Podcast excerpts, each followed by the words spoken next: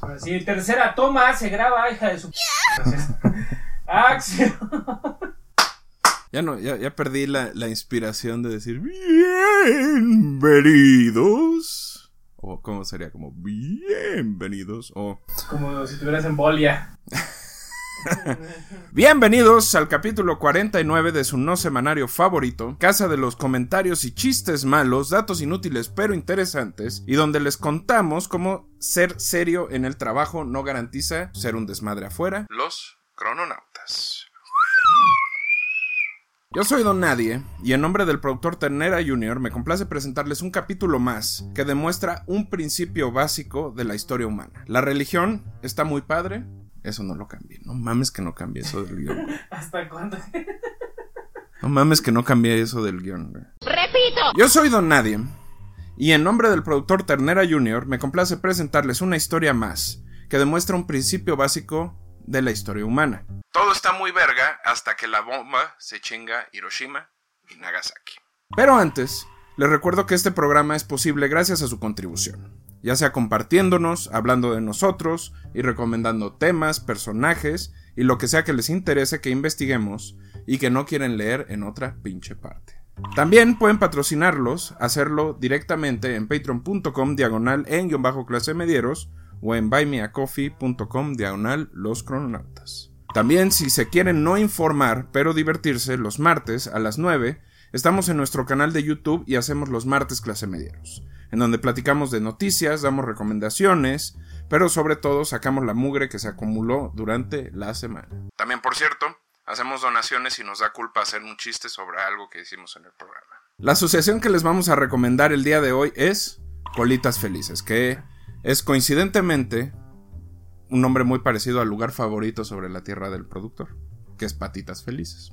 Colitas Felices, que a pesar de que el nombre nos lleve a otro lado, es una asociación de rescatistas independientes que, como todas las que apoyamos en esta honorable redacción, ayudan al rescate, rehabilitación y hogarización de animales domésticos, principalmente de perros y gatos. Así que vayan a arroba colitas.felices, síganlos y echen mano con lana o con compartir. Ahí en la página encuentran toda la información. Y sí tengan cuidado porque hay varias colitas felices Sí. y no todas son sobre lo mismo. ¿Ok? Son, son de perros, pero no de cuatro patas. O son de cuatro patas también, pero no de los que babean. Pero también babean. No, güey, pues del. No, pero de los que no comen pero croquetas. Son caninos.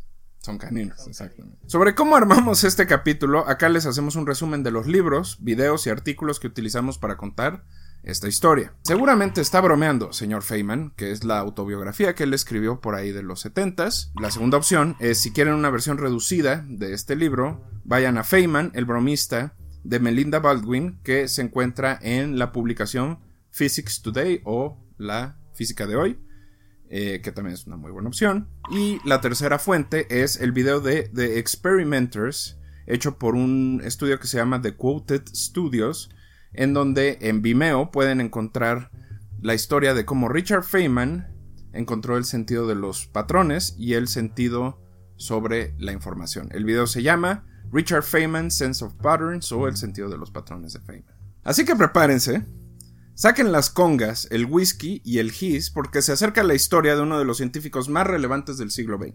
Una de las mentes más claras y activas. Nos referimos a Richard Phillips Feynman. Esto es el Crononautas 49 y... ¡Comenzamos!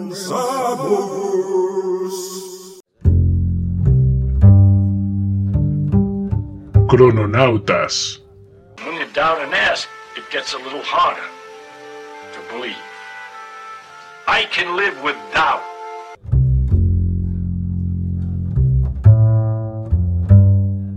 I think it's much more interesting to live not knowing than to have answers which might be wrong.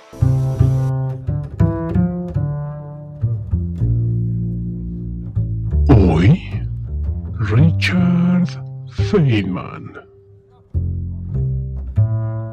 Capítulo 1. El chiquillo inquieto. Pasos. Enseguida volvemos con más alegría en Humores los Comediantes y... ¡Chinchín, el que no se ría! Como siempre, una aclaración. En este capítulo escucharán de mi pecaminosa boca muchos conceptos ligados a la física. Primero, deben de saber que intenté eliminarlos todos, pero los que se quedaron son aquellos fundamentales para esta historia, así que si lo menciono es porque tenía que mencionarlo. Ok, boomer. Si dije algo mal, expliqué algo mal o definitivamente no se entiende lo que chingadas madres estoy diciendo, no duden en escribirnos y hacérnoslo saber. Haremos una aclaración tan pronto tengamos tiempo.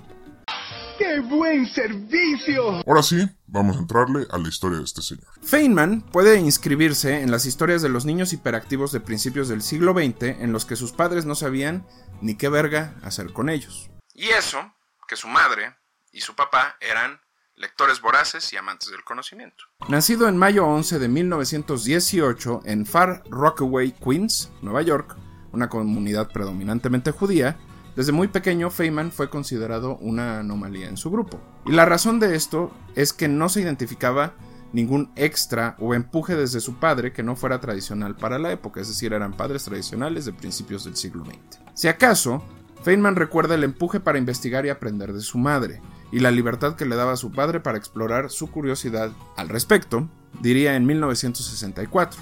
Al principio, mi padre me hablaría de patrones, de procesos, pero después nos concentraríamos en cosas. Por ejemplo, voltearíamos una piedra y veríamos a los pequeños gusanos en los hoyos, las hormigas y sus bebés. Veíamos cosas todo el tiempo.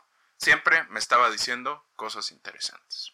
¡Ay, güey! Su padre, Melville Arthur Feynman, nació en Minsk, Bielorrusia, mientras su madre, Lucille Phillips, nació en Estados Unidos y era hija de migrantes polacos. Su padre emigró muy joven a Estados Unidos y se convertiría en vendedor y gerente, mientras que su madre estudió para ser maestra, aunque al casarse y tener a Richard abandonaría a su, ca- a su carrera. Oh, pobrecito. Déjame tocar una canción triste para ti en el violín más pequeño del mundo. Aunque ninguno de ellos tenía un interés científico como tal, sí eran personas que iban más allá del conocimiento básico de las cosas, e intentaban de todas las maneras posibles obtenerlo, con las herramientas que tenían en el mundo en el que vivían. Igualmente, procuraron que Richard, que fue por sus primeros años un hijo único, tuviera acceso a toda la información posible. Luego, después del nacimiento de Richard, nacería Henry que moriría a las cuatro semanas. ¿Por qué? ¿Por qué? Luego vendría Joan, que definitivamente recibió los beneficios de nacer en esa casa con un hermano que le trataba de explicar todo y unos padres que le emplujaron. Que le- Emplujaron. Emplujaron esta verga. ¡Repito! Luego vendría Joan, que definitivamente recibió los beneficios de nacer en esa casa, con un hermano que le trataba de explicar todo, nueve años mayor que ella, y unos padres que la empujaron casi por igual que lo hicieron con Richard. Así que podemos asumir que sí hubo influencia por parte de sus padres, pero la mente y el talento de Richard era algo diferente que se estaba gestando en otra realidad. De hecho, todos en la familia Feynman Salvo el niño que se murió a los cuatro meses. Coincidían en algo que después se volvería un clásico de Richard, una de las pocas cosas que heredó de ellos, que si han visto suficientes crononautas, saben que no es tan común que los padres no pasen traumas a sus hijos. El valor que le enseñaron fue la curiosidad. Y nos van a escuchar hablar mucho sobre esta palabra, así que pongámosle un significado. Este acto que consideramos tan cotidiano en realidad no lo es tanto y por eso personajes como Feynman o el músico mexicano Esquivel del que ya hablamos e hicimos un capítulo se encuentran en una situación donde pueden ser considerados genios. La curiosidad no es asomarte por la ventana a ver qué hace el vecino. ¿Qué? ¿Cómo que no? Es más bien la capacidad de buscar explicaciones en lo que te rodea, tratar de entender la existencia de un objeto más allá de su presencia frente a ti. También, según algunos científicos, es un incentivo para aprender. Para todos los padres de familia que nos escuchan, que sé que son bastantes, la curiosidad en estas edades, según Vincent Costa y Valerie Tran, en su texto La dopamina modula la búsqueda de sensaciones de, nove- de novedad, publicado en la Biblioteca Nacional de Medicina, es un instinto que puede enfocarse tanto en el descubrimiento y la experimentación como en el anhelo. Por naturaleza, las personas en esta etapa de vida buscarán entender todo lo que les rodea con el fin de evitar accidentes o malas experiencias. Pero es cuando las consecuencias son evitadas que las personas se enfocan únicamente en la novedad, mientras que aquellos que experimentan todo de cabo a rabo desarrollan mejores capacidades de entendimiento. O lo que es lo mismo, hay que dejar que los niños exploran y se rompen su madre, pero sobre todo hay que mostrarles el impacto de lo que acaban de hacer. Y Feynman, para su fortuna, puede considerarse dentro del grupo al que sí dejaron experimentar. Nice. Desde muy pequeño, según la mayoría de los biógrafos e incluso él mismo, se dedicó a explorar todo lo que pudo, concentrándose más en el proceso, el cómo llegaron a eso, que en el resultado final. Para él, lo importante de entender algo tenía que ver con cómo estaba construido, cómo había llegado a ser lo que era, y no necesariamente en lo que estaba viendo nada más. Por eso, desde muy pequeño se dedicó a experimentar y a romper para entender las cosas. Y aquí hay tres historias rápidas que nos pueden ayudar a entender mejor esta situación. Historia número uno. De niño, decidió hacerle una broma a su mamá. Poner ferrocianuro de sodio en sus toallas para las manos y poner aluminio en el jabón, para que cuando se lavara las manos y se la secara, todo, tanto las manos como la toalla, se volviera azul. Gracioso, eres concha tu madre. Evidentemente el espanto de su madre fue tal que gritó durante algunos minutos y luego lo castigó por arruinar sus toallas. Pero él describiría después que escuchando a su mamá en una conversación con alguna de sus amigas de esta le diría, sí me enojé, pero darle esa libertad de que aprenda vale la pena. Ay, no mames, no mames. Y de hecho, acá hay un paréntesis. Comúnmente, se asegura que su mamá era igual de bromista que él. Pero la familia completa, en la medida de su vida cotidiana, eran bastante bromistas, salvo el bebé que murió, porque pues al menos que un fantasma sea... Eso es otra cosa. Esta aclaración vale la pena porque escuchando entrevistas y leyendo sus textos autobiográficos es fácil saber que no se puede dividir la culpa, sino que ambos padres lo desarrollaron intelectualmente, pero también le permitieron engendrar una personalidad propia. Historia número 2. Es la que cuenta cuando su padre se sentaba con él a leer la enciclopedia británica, que probablemente ustedes sean muy jóvenes, pero todos los hogares eh, de clase media de este país tenían una serie de libros, no recuerdo si eran azules, cafés, donde encontrabas la información antes de tener Google, antes de tener eh, en carta, lo que tenías en la vida era una tonelada de libros que te daban párrafos para entenderlos. Entonces, Feynman se sentaba con su padre y lo que hacían es que más allá de obligarlo a aprenderse los datos o las historias que estaban ahí, siempre le ayudaba a traducir cómo era esa información que tenía ahí y cómo se veía en el mundo real. El mejor ejemplo de esto es relatado cuando, en una exposición de piedras, su padre le preguntó por qué creía que sabíamos o conocíamos las eras geológicas si no habíamos vivido en ellas. Estamos hablando en ese momento de un Feynman que todavía era puberto o casi adolescente. Fue ahí donde le explicó cómo los objetos no eran aleatoriamente como eran, sino que se formaban a partir de siglos y siglos de acumulación y que como otros objetos las piedras eran especialmente útiles para ver la evolución de la Tierra. Oye, mamador. La última historia, la tercera. Y la más interesante es cuando trasladó su laboratorio del cuarto al garage de la casa. Ahora bien, deben pensar que para este momento Feynman se encontraba entre los 9 y los 11 años, y que sus padres le permitieron tener aparatos eléctricos y algunas herramientas para experimentar con ellos. A mí a los 9 años no me dejaban ni siquiera prender la estufa. O al revés, me dejaban solo y me dejaban prender la estufa, lo cual es peor. Pobre cosita fea. Al respecto, diría, y esto es un resumen y una eh, parafraseada de su servidor. Cuando tenía como 11 o 12 años, armé un laboratorio en mi casa. Eran unas cuantas repisas y tenía un calentador en donde ponía grasa y hacía papas a la francesa. También tenía una soldadora con la que si necesitaba cambiar o acortar cables me lo permitía. Comencé con unos cables y focos. Ahí es donde entendí la diferencia de voltajes. Tuve que crear mis propios fusibles para evitar quemar la caja de la casa. Y el soldador me ayudó a entender los radios. Los radios me encantaban. La experimentación con los radios es la que al final le permitió expandir su curiosidad y comenzarse a cuestionar la causa y el efecto de las cosas. Su padre diría que los arreglaba, hacía mejores o incluso convertía en otras cosas, porque en lugar de repetir un manual o un patrón, siempre los evaluaba. Cada caso para él era único y cada solución demandaba su completa atención. Como respuesta, Richard diría que su padre le había enseñado a pensar y que era gracias a que sabía cómo pensar que los podía arreglar. Esto le sería también muy útil en la escuela, en donde sería brillante para los temas que le interesaban y un completo imbécil para aquellos que no le eran relevantes. De hecho, al entrar al doctorado contestó perfectamente y cuando digo perfecto fue completo, 10, cerrado, sin un error, todo lo relacionado con matemáticas y física. Pero cuando se enfrentó a historia y lenguaje, prácticamente reprobó. Nos la peló. Nos la peló. Nosotros estamos del otro lado, obviamente. Desde esta edad, muchos de sus maestros se preguntarían si era un problema de aprendizaje, pero él años después aseguraría que no era un problema si no era una falta de interés. O lo que es lo mismo, lo suyo era la física y lo demás le valía el equivalente al Estadio Azteca en kilos de genitales masculinos. Así, podemos estar seguros de que fue una niñez positiva. Extraño en este programa. Pero como todas las mentes inquietas, cada lugar nuevo, cada espacio lo hacían pedir más y de acá en adelante todo fue eso, un intento por calmar su curiosidad. Exploring, we're trying to find out as much as we can about the world. People say to me, Are you looking for the ultimate uh, laws of physics? No, I'm not. I'm just looking to find out more about the world. Capítulo 2. Las vibraciones del proyecto Manhattan. Cualquier persona que haya tenido un poco de curiosidad en la vida sabe que también la curiosidad obviamente mató al gato. Sí, señor. Y aunque el drama llegaría mucho más tarde para Feynman, su primer golpe de realidad es uno muy curioso. Por cierto, spoiler alert. Si usted cree o propaga la creencia de cierto ex guerrero nórdico que va de hogar en hogar repartiendo regalos el 24 de diciembre, adelante unos dos minutos y medio porque le vamos a arruinar la vida.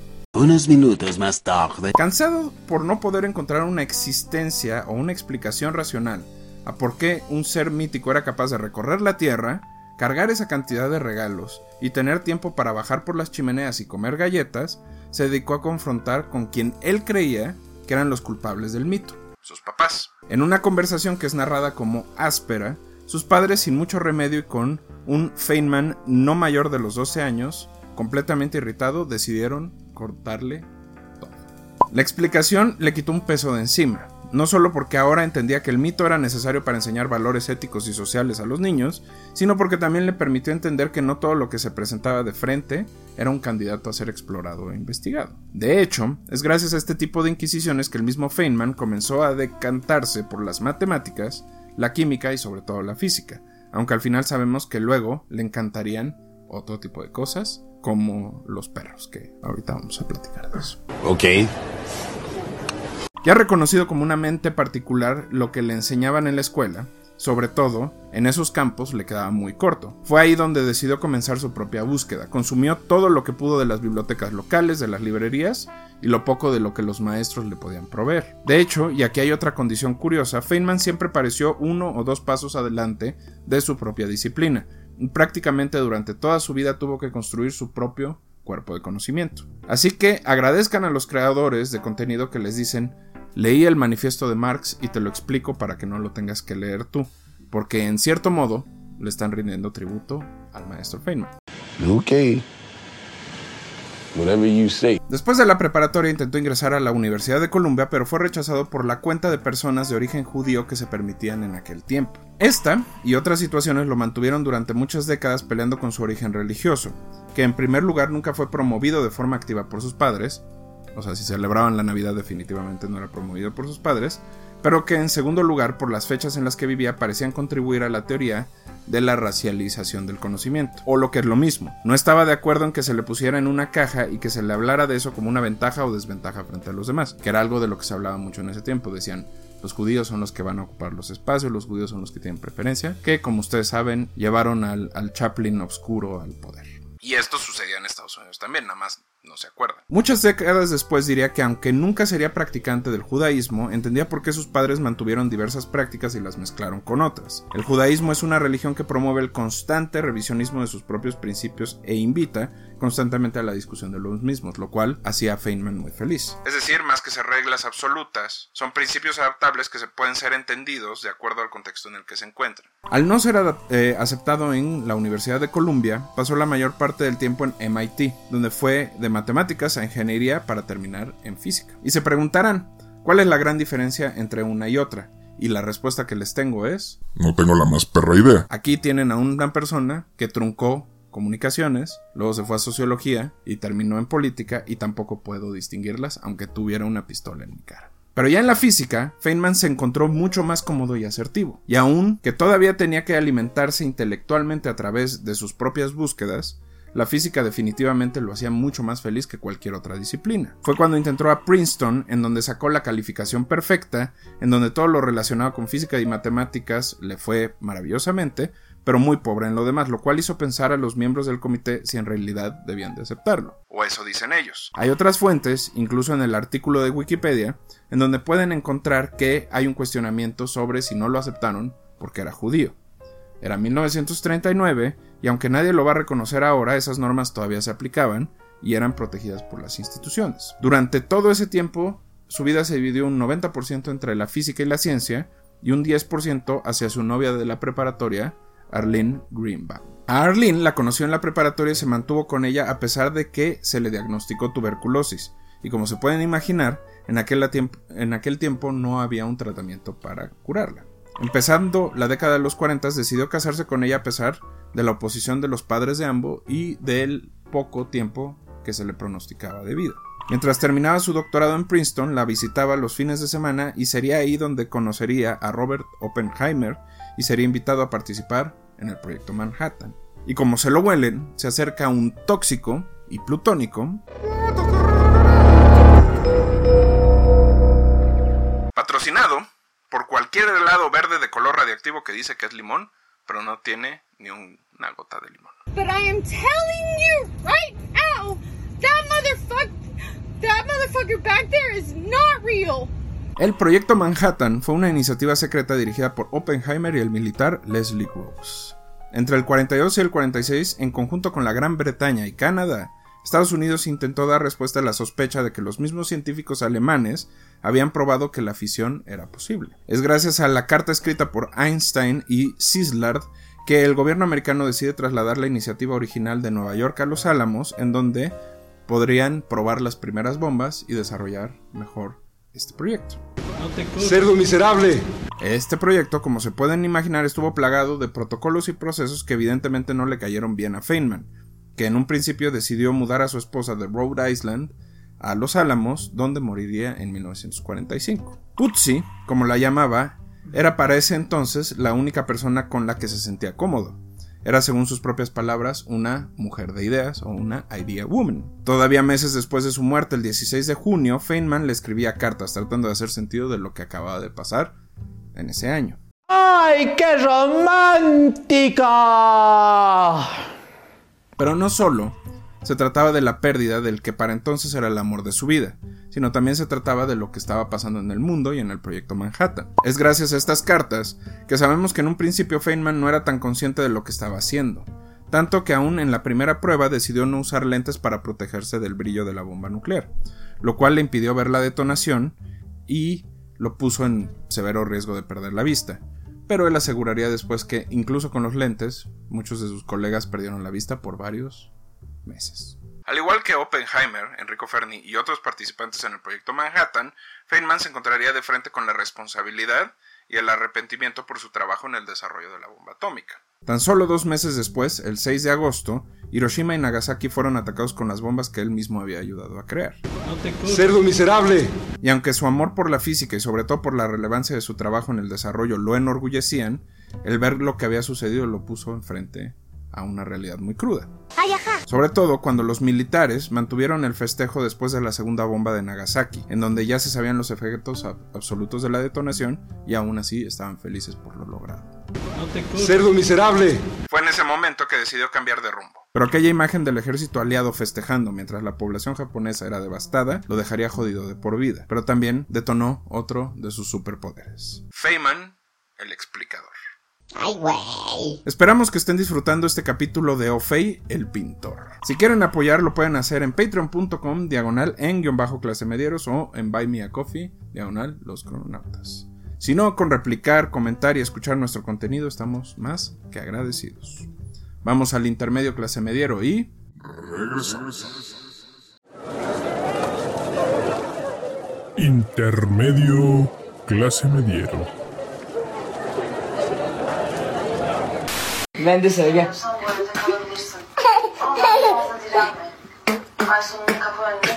Tamam. Diablo, ¿qué has hecho? Le di. Le di un hecho, loco. No. No, a mí siempre me dio. Nunca me quedé en ese cuarto. O sea, mucho tiempo llegaba así de. En mis tiempos, cuando iba a, a entrenar fútbol, Eh. llegaba con la abuela y de ahí me iba a la escuela el otro día, pero nunca me quedé en ese cuarto. Siempre me quedaba en la sala. Cula, dicen en el Sí, la neta, sí. Sí, sí, no, no me vayan a. Estoy bien así, güey. Híjole, abuelita, le toca dormir en la sala. O se vaya al cuarto. Ah, es que decide, está- ¿el cuarto embrujado o la sala, abuelita? Pero yo hoy no duermo ahí. Al chile sí vengo bien cansado. Usted decida. O sea, que Cintia, que eso de los demonios es de familia. Pues igual y sí, ¿no? Mi tío Eddie también. A ti sí te tocó, güey. Porque tú es que- vivías con él de morro. Yo apenas justamente hablábamos de eso el sábado, creo. Que estaba ahí con la abuela, es de.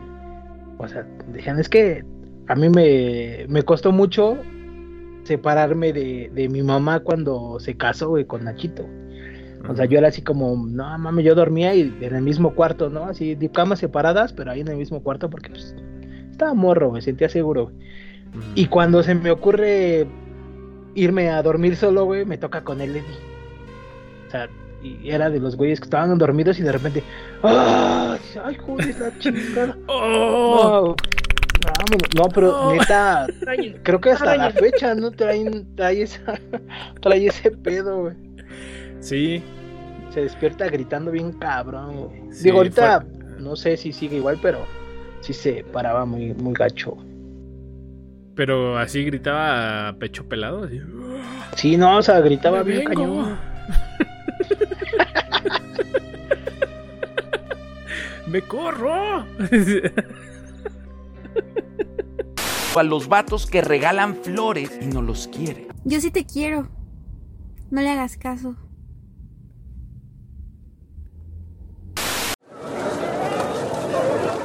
Fin del intermedio.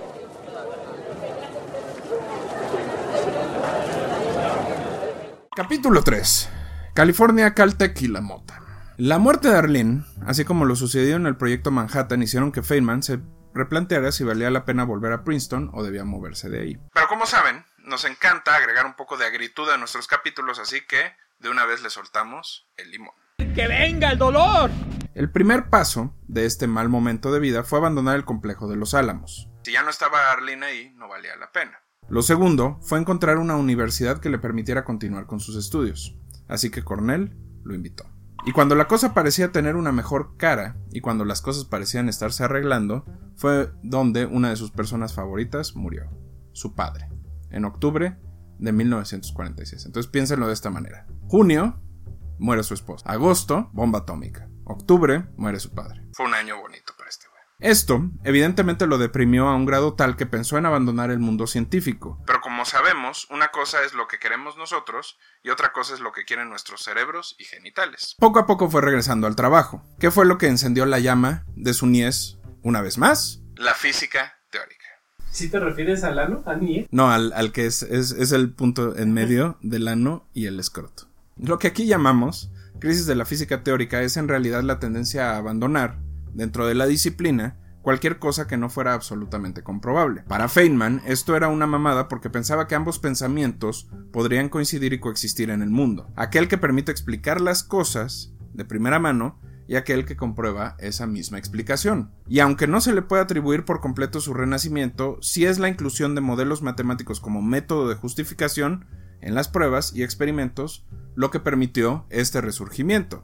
Esto obviamente causó resistencia en una disciplina que veía este tipo de actividades como una pérdida de tiempo, pero poco a poco y utilizando su poder de explicación logró convencer a varios. Para finales de los 40, Feynman había encontrado otro camino que lo excitaba tanto como los primeros, con la diferencia de que ahora traía bajo el brazo su propia creación, los diagramas de Feynman o los diagramas, o los diagramas simplificados. Feynman se encontró muchas veces frente a problemas complejos que resolvía de forma veloz y algunos que le costaban mucho trabajo que no eran tan complejos. Con el tiempo, notó que no solo se trataba de una capacidad, sino que también tenía que ver con cómo estos fenómenos eran presentados. Es en ese entonces que visualizó de forma simplificada y mucho más esquematizada las fórmulas y problemas matemáticos. Esto, evidentemente, no fue cosa de un día al otro, se remonta a cuando era niño y desarrollaba nomenclaturas propias con el único fin de poder resolver los problemas. Poco a poco esta forma de presentar la información trascendió a la física,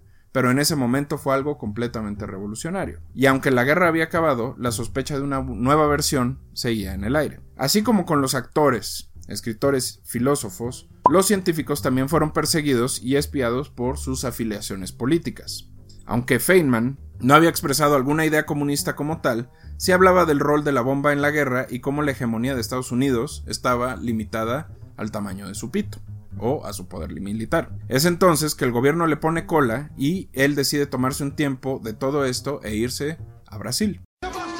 ¡Qué demais! ¡Ay, qué delicia! A pesar de que fue invitado al Centro Brasileño de Investigaciones Físicas, la mayor parte del año se pasó aprendiendo portugués, lo cual hizo prácticamente en sus primeros tres meses. Aprendió a bailar y después aprendió a tocar percusiones. ¡Ay, qué delicia! Esta actitud de Feynman es considerada por varios de sus biógrafos como una reacción natural a la persecución y presión de la década anterior, pero también puede ser vista como una respuesta natural a su propia libertad y al momento de vida en el que estaba. Y Brasil nunca lo abandonó. Esto es Brasil. A pesar de regresar a Estados Unidos, decidió no volver a Cornell. Esto fue en sí mismo un movimiento estratégico y político. Por un lado, decidió dejar de lado todo aquello que lo ligara a proyectos ultra secretos aunque como sabemos todavía era llamado de vez en cuando para ser contratista. Pero por el otro, estaba harto de la pomposidad de las escuelas técnicas del norte y deseaba encontrar un espacio en donde pudiera ser más él, tanto dentro como fuera del salón y del laboratorio. Caltech se convirtió en su casa y California fue su estado. En este proceso es que conoce a Mary Louise Bell, su segunda esposa y con quien nunca terminó de llevarse bien. Ni política ni intelectualmente, los dos tenían visiones distintas completamente del mundo donde además Feynman se había convertido en un personaje violento. Durante toda la década de los 50, Feynman se dedicó a ahogar sus problemas personales. Ya fuera bebiendo o simplemente concentrándose en el trabajo, nunca les dio salida y su matrimonio de solo cuatro años fue uno de los más afectados. Años después, él mismo reconocería que no fue hasta después que pudo hacer algo al respecto. Esta es la época donde también rompe con Oppenheimer y se confronta con su propia versión del proyecto Manhattan, pero no así con el gobierno norteamericano como tal, es decir, rompe con los físicos que ayudaron con el proyecto Manhattan, pero mantiene al gobierno cerca pues porque pagaba las cuentas. Muy a pesar de ser considerado un peligro por el FBI y de haber recibido información de muchos soplones en donde se aseguraba que era un comunista practicante, ¿Qué? El gobierno sabía que lo tenía de su lado y hasta que no le demostrara, demostrara lo contrario, con una buena vigilancia en sus teléfonos y casa, todo estaba controlado. Y así fue. Asistió como parte a la comitiva del Congreso Átomos por la Paz que buscaba poner orden a todas las investigaciones nucleares que ya se habían propagado por el mundo y que preocupaban sobre todo a Estados Unidos. Y es ahí donde, todavía medio encabronado con la vida, que conoce a su tercera y definitiva esposa, Winnet Howard. Al igual que su primera esposa, Winnet representaba algo más que una pareja, era para Feynman un cerebro, una mente con la que podía interactuar. Pero la historia no es tan hermosa como lo platica. Efectivamente, sí la conoció en Suiza y quedó prendado de ella. Él se encontraba en un momento bastante problemático de su vida y eso hizo la situación mucho peor. Como mencionamos, nunca fue bueno con sus sentimientos y probablemente tampoco lo era con su sexualidad. Durante los 50 se habla de un Feynman misógino que saltaba de persona en persona, no sin antes echarles toda la tierra posible. ¡Cerdo miserable! De hecho, se dice que él ligaba a partir de decirle a las mujeres que eran pendejas. Bueno, tú estás pendejo, ¿qué hijo? Él lo decía, no yo. Esta actitud que él mismo reprobaría después le hizo una fama que se asoció también con las drogas. Esta es la época de todas las pruebas médicas sobre sustancias, sobre todo alucinógenas. Es en este momento que probó por lo menos ketamina, una droga usualmente usada para caballos y animales, y marihuana, y se sometió a distintos rituales y experimentos. Es decir, se fue a Tulum y se metió a ayahuasca. No, o sea, no, no hizo eso, pero es el equivalente actual. Es el equivalente actual. Ok, boomer. Su consumo de alcohol, así como su vida nocturna, puso en peligro su vida laboral, pero nunca lo suficiente como para dejar de trabajar. Fueron finalmente los felices 60 en donde decide casarse con Gwyneth y mantener la fiesta en un nivel bastante controlable. Esa versión bohemia y desmadrosa lo acompañaría por el resto de su vida, pero según sus propias palabras, él mismo decidió convertirse un poco más en su papá, y la vida hogareña se lo permitió. What we are, where we're going, what the meaning of the universe is, and so on, then I think you could easily become disillusioned and look for some mystic answer to these problems. Capítulo 4. Los años Golden. Los 60s y 70s fueron los años dorados de Richard Feynman. Fue cuando sus clases magistrales comenzaron a popularizarse y en donde decidió comenzar a tomar aprendices, cosa a la que se había negado rotundamente salvo contadas ocasiones, incluida su hermana Joan que también era física. También fueron los años de su cambio más radical, cambió la misoginia y el sexismo y decidió apoyar la presencia de más mujeres en el mundo de la física. También fue la época de los premios. Recibió el Premio Nobel de Física en 1965 en conjunto con otros dos físicos de nombre Schwinga y Tomonaga. Curiosamente alemán y japonés. Lo voy a dejar ahí. Por su trabajo en las electrodinámicas cuánticas y sus consecuencias en la física de partículas elementales. Ustedes lo entienden. Ustedes saben de lo que estoy hablando. Con el dinero de ese premio, como es sabido, compró una casa en Tijuana. Y su familia fue y vino durante muchos años entre ambas Californias. También ganó el premio Einstein y la medalla a la ciencia, pero siempre expresó un poco de desdén por este tipo de reconocimientos, argumentando que lo único que le interesaba de ellos era el dinero que recibía. Why has it always come to money? Why not? I mean, everything you got on costs money. Everything you do costs money. You can't take your wife on a date for free. Mientras todo esto pasaba, un personaje se empezó a gestar dentro de él. Ofei. La historia va un poco así. Durante los 60 y en la búsqueda de su propia personalidad, Feynman comenzó a garabatear y dibujar como consecuencia de su propia sinestesia. Hasta ahora, no les habíamos dicho nada porque el comparativo con Esquivel sería mayor, pero al igual que el músico mexicano, el físico gringo tenía esta condición en donde ciertos objetos de conocimiento general se expresaban con color, olor o sabor. En el caso de Feynman, evidentemente eran los números y las fórmulas. Durante toda su vida batalló con eso y cuando desarrolló sus diagramas simplificados encontró un camino, pero le hacía falta más, no era suficiente. Con los años comenzó a buscar otro método y fue cuando conoció a Jerry Sorthian. Ambos se encontraron en una situación bastante interesante.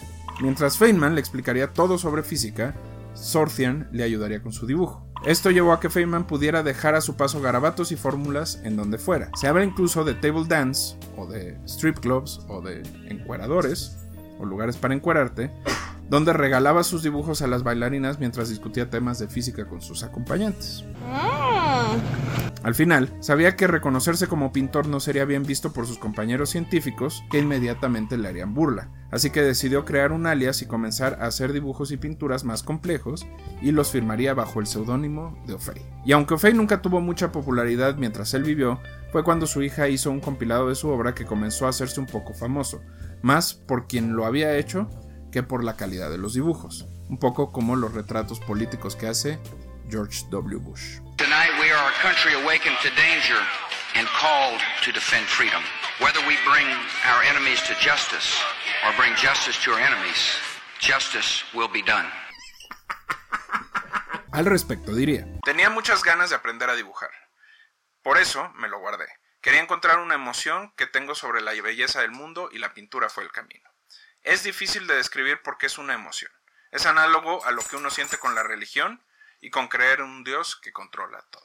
Ya casi, en, en, sus últimos años se dedicó mucho más al trabajo como profesor y como contratista del gobierno que como investigador. Algo de lo que se habla poco es que su probable bajada de ritmo puede tener que ver con el diagnóstico que recibió en 1977, en donde se le encontró un liposarcoma que generó un tumor que tocó diferentes partes de su cuerpo. Sobre esto, se habla de una persona que ya no tenía la vitalidad de siempre, pero que, que, mantenía la agilidad mental. De hecho, la razón por la que se le consideraba un bromista era que, además de todas las cosas que hizo en los Álamos, tenía una lengua bastante filosa. Durante toda su vida, científicos, militares y políticos le temían porque era capaz de rostizarlos de forma automática. Esta forma de mostrar su cariño y respeto a sus superiores y amigos no siempre fue bien recibida. Es el equivalente de si hubiera aprendido con albañiles, eh, empleados de la construcción, mecánicos, a alburear y se hubiera convertido en Lourdes Ruiz. De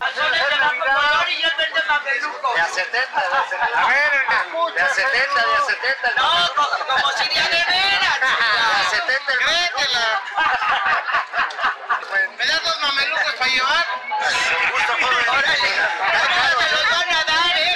En su autobiografía, que les recomendamos al principio, muchos de los personajes que ahí aparecen se quejan de cómo fueron retratados. No porque fueran mentiras lo que se estaba contando, sino porque todo parecía venir desde un lugar de burla. Y si bien es cierto que la gente le tenía miedo por eso y su intelecto, su intención nunca era molestar, era solo sacudir las normas burocráticas del entorno científico en el que él se movía. El dolor lo acompañó a partir de ese momento y durante sus últimos años y bajó considerablemente su ritmo de creación. Se dedicó a pasar más tiempo con su familia y con sus amigos. En 1988, después de varios años peleando con el cáncer, muere en el hospital de la Universidad de California. Y para terminar, nos vamos con una historia. Durante su experiencia en Los Álamos, para el proyecto Manhattan, Feynman constantemente se estaba metiendo en problemas. Uno de los momentos más célebres fue cuando lo retó Edward Teller. Todo comenzó con Feynman criticando la seguridad de los archiveros de madera utilizados en el centro. Según su experiencia, abriendo cosas con ganzúas, no solo no servían para nada, sino no tenían ningún nivel de seguridad. Ante esto, Teller le aseguró que todo lo relevante estaba en su cajón bajo llave en su escritorio. Como era de esperarse, Feynman tomó esto como un reto y robó los documentos del escritorio. Años después reconocería que ni siquiera necesitó las ganzúas y que lo único que tuvo que hacer fue deslizarlos por atrás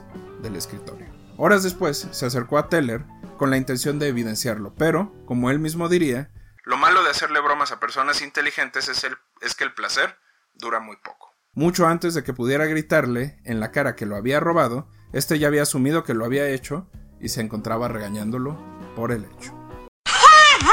Esperamos que les haya gustado la historia de Richard Philip Feynman. Recuerden escribirnos sus comentarios, recomendaciones y sobre todo las ideas de quién quieren que cubramos. Los queremos. Crononautas. Oye, ¿no dijiste que, que era Sheldon? No, la verdad lo omití para no chingarte, pero está bien. Si quieren saber el impacto que tuvo Richard Feynman en la cultura popular, vean The Big Bang Theory. En The Big Bang Theory, la mayoría del diseño del personaje de Sheldon Cooper está basado en este personaje. Muchas de sus capacidades, por ejemplo, la sinestesia, la capacidad de aplicar eh, matemáticas a conceptos teóricos e incluso la genialidad es considerada un retrato vivo de él. Y el principio básico de la relación entre Leonard y, Sheldon está basada en la relación entre la física experimental y la física teórica. Leonard es un experimentador y Sheldon es un teórico. Entonces, si tienen duda, todavía ahí hay más impacto.